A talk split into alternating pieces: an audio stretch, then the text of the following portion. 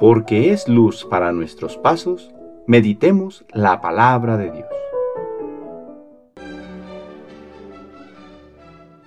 Del Santo Evangelio según San Mateo capítulo 4 versículos del 18 al 22.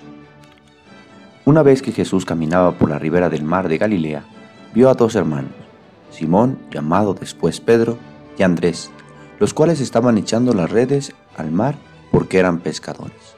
Jesús les dijo, Síganme y los haré pescadores de hombres. Ellos inmediatamente dejaron las redes y lo siguieron.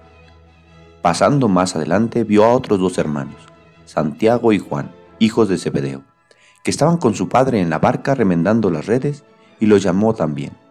Ellos, dejando enseguida la barca y a su padre, lo siguieron. Palabra del Señor.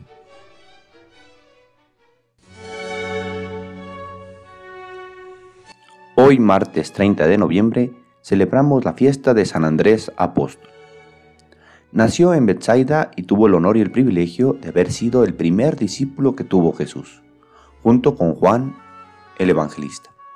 Los dos eran discípulos de Juan Bautista, y este al ver pasar a Jesús cuando volvía el desierto después de su ayuno y sus tentaciones, exclamó, He ahí el Cordero de Dios. Andrés se emocionó al oír semejante elogio y se fue detrás de Jesús. Jesús se volvió y les dijo, ¿qué buscan? Ellos le dijeron, Señor, ¿dónde vives? Jesús les respondió, vengan y verán. Y se fueron y pasaron con él aquella tarde. Esa llamada cambió su vida para siempre. San Andrés se fue luego con su hermano Simón y le dijo, hemos encontrado al Salvador del mundo. Y lo llevó a donde Jesús, quien encontró en el gran San Pedro a un entrañable amigo y fundador de su iglesia. El día del milagro de la multiplicación de los panes, fue San Andrés el que llevó a Jesús el muchacho que tenía cinco panes.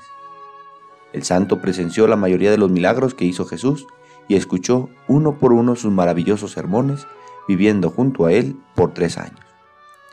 En el día de Pentecostés, San Andrés recibió junto con la Virgen María y los demás apóstoles al Espíritu Santo en forma de lenguas de fuego, y en adelante se dedicó a predicar el Evangelio con gran valentía y obrando milagros y prodigios.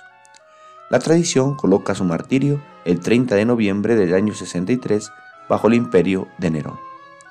San Andrés era un joven que buscaba la razón de su vida y la encontró. Supo escuchar la voz de Juan el Bautista cuando señaló que Jesús es el Cordero de Dios y sin dudar lo siguió. Su ejemplo hoy nos inspira a descubrir en nuestra vida a Jesús, a seguirlo con ánimo valiente y llevarlo a los demás. Ser pescadores de hombres descubriendo a cada persona que en Cristo encontrará la verdad, la verdad de su vida y de la felicidad que anhela encontrar.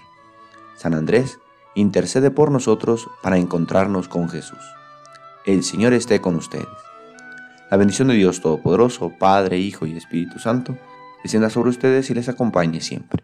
Que tengan buen día.